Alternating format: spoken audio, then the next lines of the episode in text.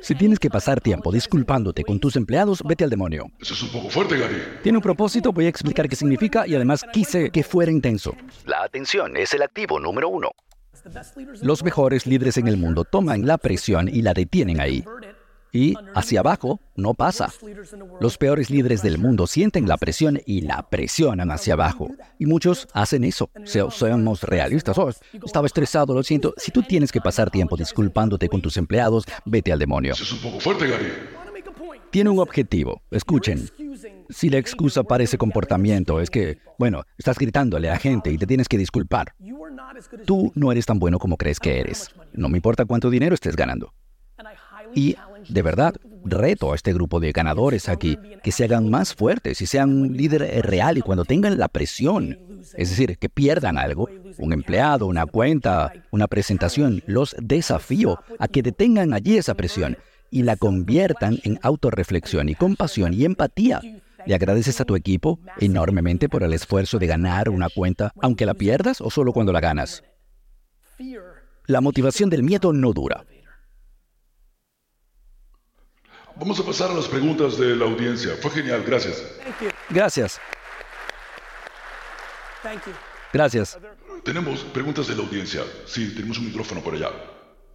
Ok, primero aquella de atrás y después ella. ¿Qué tal, amigo? Dime, ¿cómo te llamas? O'Brien. ¿O'Brien? Sí, Como el apellido. solo que ese es mi nombre. Genial. Lo, llama- lo llamamos Obi. Es un placer, O'Brien. ¿Cómo estás? Muy bien, muy bien, gracias. Eh, tengo curiosidad con esto, pero creo que va a ser útil para mucha gente también. Hace un rato dijiste, ¿no? Sobre LinkedIn. ¿Cómo tu negocio de publicidad está manejando todas las ventas a través de LinkedIn? Y hay con conversaciones que he tenido con la gente, hay como una dificultad para conectar lo que hacemos a nivel de creación de relaciones en el mundo real versus los esfuerzos de marketing que se hacen en LinkedIn, en LinkedIn. Y quería saber cómo piensas eso, ¿no? Cómo convertir en una relación real la que viene de una plataforma. Genial. Creo que deberías usar LinkedIn como una puerta de entrada para jugar golf, para tener cenas con vino con la gente. Por lo que decías, O'Brien, ¿no? Creo que la gente no se da cuenta de yo solo quiero LinkedIn por la atención. Pero lo que tú hagas como material creativo va a ser la variable del éxito. Entonces, cuando ese target tuyo hace una publicación en su cuenta maestra, si tú luego pones las primeras ocho personas que me manden un email, tengo una cena con steaks, bistecs para hablar de esto y otras cosas de negocios, así pueden confirmar, ahora tomaste lo digital y lo convertiste en un portal de entrada para algo físico. Entonces, yo lo único que quiero hacer es crear esa ventaja de obtener la atención y convertirlo en lo que sea tu forma de convertir ventas. Yo no obtengo cuentas de 20 millones de dólares solo a través de LinkedIn. Obtengo la atención, decir algo inteligente y luego me contactan. Y no hablo de usar LinkedIn de la manera como se podría haber usado en el pasado, que es con spam, enviando mensajes. Hablo de publicar contenido con significado en el feed, porque LinkedIn es una plataforma de contenido ahora, en la que también puedes contratar gente. Entonces, así, O'Brien, usas el contenido para estimular la conversación, para luego hacer el golf, la cena, lo que sea que quieras hacer. Siempre una reunión de 15 minutos, gratis, por Zoom, para hablar en más profundidad, que esto te puede ayudar. Yo voy directo. Es súper frecuente que yo diga, no estoy aquí para obtener una transacción, pero no soy la Madre Teresa. Paso 15 minutos contigo para hablar en más profundidad de esto que comenté. Entiendo que a lo mejor no me vas a contratar solo por eso, porque tienes otra asociación, pero voy a hacer un depósito importante con esos 15 minutos en Zoom o café 30 minutos en Starbucks, que quizá dentro de tres años o boca a boca se convierte en algo. Es una forma de ser transparente, pero también intelectualmente generoso. Genial. Una pregunta por allá. ¿Está prendido? Hola Gary, soy una gran Gracias. fan y si ¿Cómo nos te llamas? podemos tomar una foto después va a ser genial. Mentira, Por supuesto. mentira. ¿Cómo te llamas? Jessica, y este es el primer evento que produzco.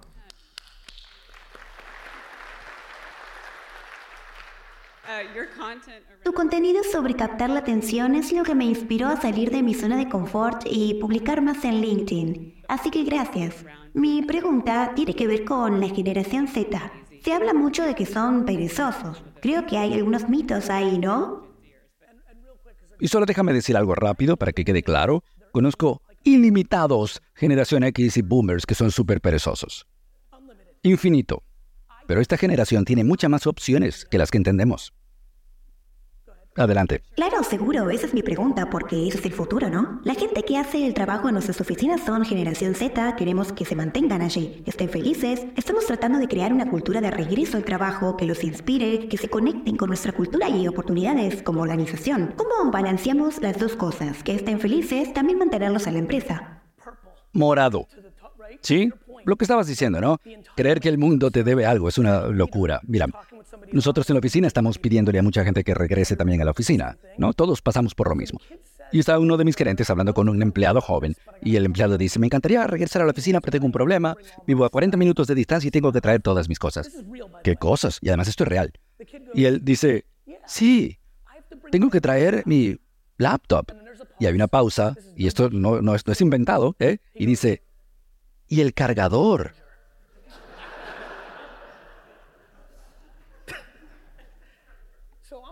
Así que te entiendo. Sé cuál es la situación. Creo que se trata de un juego de números. Para responder cómo lo estoy resolviendo yo y en las startups y en las juntas en las que estoy involucrado y compañías, les digo, mira, ok, tienes que besar un montón de ranas para encontrar un príncipe, ok. Bueno, si sientes una pereza o alguien que se siente superior o hacen preguntas tontas, no lo contrates. Mira, a mí me encanta el mérito. El mérito. Pero creo que el error que estamos cometiendo es que le ponemos etiquetas. Es como ponerle una etiqueta a todas las mujeres. Y lo estamos haciendo con esta generación. Poner etiquetas a grupos es una locura. La generación Z está contribuyendo mucho a esto también. Tienen un montón de sensaciones con gente de mayor edad. La mejor manera de ser feliz es número tres en el mundo. Es la mejor forma. Si no eres 100% feliz estando aquí, te tengo la medicina y es gratis. Se llama número 3. En el momento en que te des cuenta de que estás en total control de tu vida, es cuando te haces más feliz. Si tú crees que el presidente del país influye sobre tu éxito, quiere decir que eres un loser.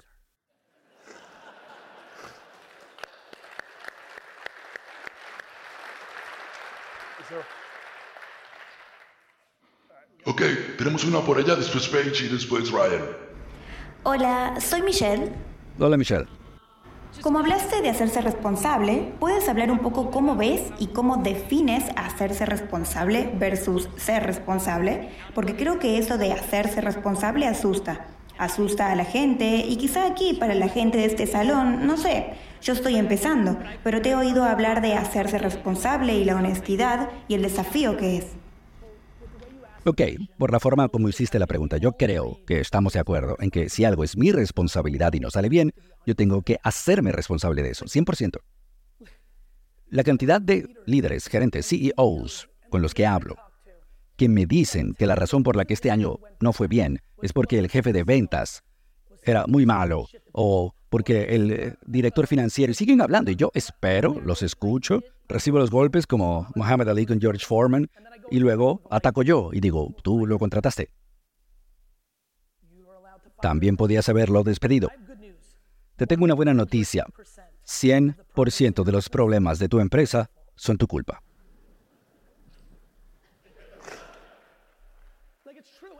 Es verdad. Y hablemos al nivel de ustedes. La energía, cuando lo ves así, si tú pasas un minuto llorando por lo que la alta gerencia está haciendo, es un minuto que no pasas en lo que sí puedes controlar. Simplemente nunca entenderé eso. Yo estoy en la junta directiva de Bojangles, la franquicia. Entonces tienes el franquiciador y el franquiciado. Sí, y todo está... Mira, un franquiciado se me acerca porque sabe que estoy en la junta y empiezan a hablar terriblemente mal de la marca. Me dice, Gary, tienes que entender, de aquí de empresario a empresario, es un problema real. Lo miro a los ojos y le digo, tú no eres un empresario. Si tú estás dentro de una estructura donde te apoyas en una entidad corporativa para estar asociado con ella, pues no eres realmente un emprendedor. Tienes que aceptar eso. Es la verdad. Yo le dije, mira, si tú eres un emprendedor, quieres ser empresario, en lugar de tener una franquicia de Bojangles, tú fundas Smoke Shangles. Y con esto volvemos al punto de conocerse uno mismo. Punto. Entonces, ¿qué siento en cuanto a hacerse responsable? Mira, me impacta con todas las cosas que pasan en mi vida, me impacta lo feliz que soy. Y cuando deconstruyo eso durante 25 años, número 3, ese es el juego. Se hace muy bueno, por eso todo el mundo es súper infeliz. creen la propaganda y las redes sociales. Todo el mundo está a cargo de todo, excepto tú. ¿No te gusta la escuela? Saca al niño. ¿No te gusta el país? Vete.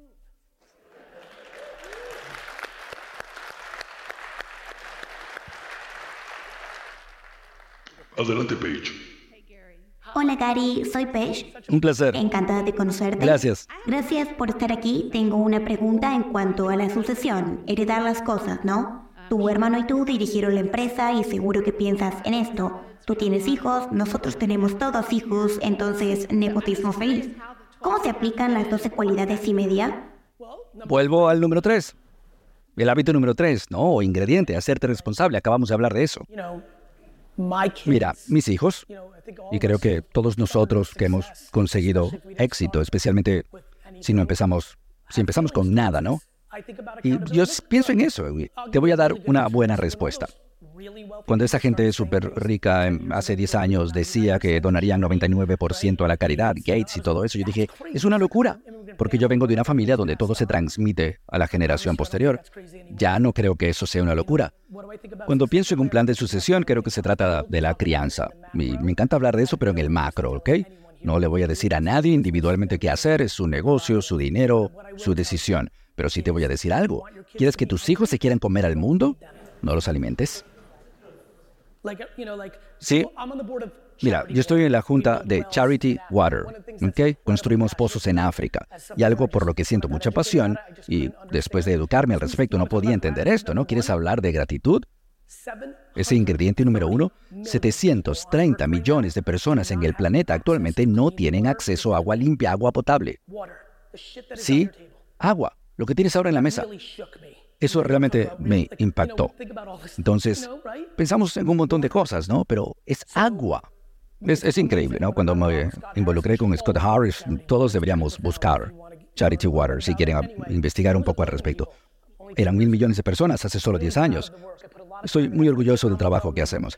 Soy un well member, se llama, ¿no? Que nuestra donación paga el personal. Así que si tú das un dólar, va a los pozos de agua, no otras cosas que vemos con las otras ONGs. Basta de comercial. Entonces, tengo amigos que me llaman todo el tiempo. Oh, tú eres un well member en Charity Water. ¿Puedo enviar a mi hijo a África contigo por una semana para que esté allí en el terreno? Yo dije, sí, claro, puedes y debes. Pero si tú crees que tu escuela privada, tu jet privado, con ese de 17 años, lo vas a mandar a África por una semana y de alguna manera profunda se va a convertir en otro ser humano, estás loco. Amigos, ninguno de nosotros puede inventarse un ambiente ficticio. No se puede. Lo que sí puedes hacer es enseñarle a tus hijos que no es su dinero y que deberían ser amables con la gente. Podemos dejar de darles dinero. Es tu decisión. Pero plan de sucesión, una herencia, un millón de dólares. Un millón de dólares. Y es una herencia monstruosa. Entonces ya dejé de pensar en eso hace mucho tiempo, porque pienso en todos los niños que crecen ahora como yo crecí y acabarían con mis hijos en cualquier competencia a nivel de méritos. Y está bien, yo no quiero que mis hijos sean emprendedores, eh, ni siquiera que ganen en los negocios, quiero que sean amables. Quiero que les guste lo que hacen, igual que a mí me gusta lo que yo hago. Mi parte favorita de ser un emprendedor y empresario es que me encanta este juego, no lo que el juego me permite comprar. Vamos con la última pregunta, Ryan. Si contesto rápido, ¿podemos meter más o necesitas que me vaya? Oh, bueno, es la última. Oh, ¿Cuánto tiempo tienes? Es que me estoy divirtiendo mucho. ¿Cinco minutos? Ok. Hola Gary, soy Ryan. Hola Ryan. Una pregunta. Eh, empecé a consumir tu contenido al principio de la pandemia. Diste, era un discurso más o menos como este, hablando del poder del Sí. branding y del marketing, un tema común, ¿no? Y dijiste algo hace un minuto que al menos una persona se llevará algo útil de aquí. Entonces, hace un momento dijiste que 98%, creo que dijiste, de la gente que no publica lo suficiente en LinkedIn o LinkedIn. ¿Cuáles son algunas tácticas, no? Hablas de tácticas en tu contenido. Dinos algunas para ese 98%, o al menos una que sería bueno aplicar. Yo empecé a publicar bastante más en LinkedIn desde que te escuché decir eso. Bueno, y tú, mira, para no decirlo yo, ¿ok? Ya que eres contemporáneo con la gente aquí, durante ese tiempo, ¿qué observación, qué descubrimiento has hecho? Pensando algo, bueno, esto no es real, pero ahora lo confirmaste. Dinos una o dos cosas. Ah, diría que la autenticidad y bueno, si eres tú mismo y no tratas de ser otra persona diferente es algo importante. Ok, voy a comentar sobre eso. Amigos, cuando estén pensando en qué publicar, pueden publicar sobre que les encanta el golf. No tienen que hablar directamente sobre este trabajo, esta empresa. Tener un interés común es una manera enorme de hacer negocios y lo saben. Por eso te unes al Country Club, a la asociación de padres, todo eso. Entonces, paso uno, combina tu contenido. No tiene que ser información literal sobre el producto o servicio. Si te encanta Zelda,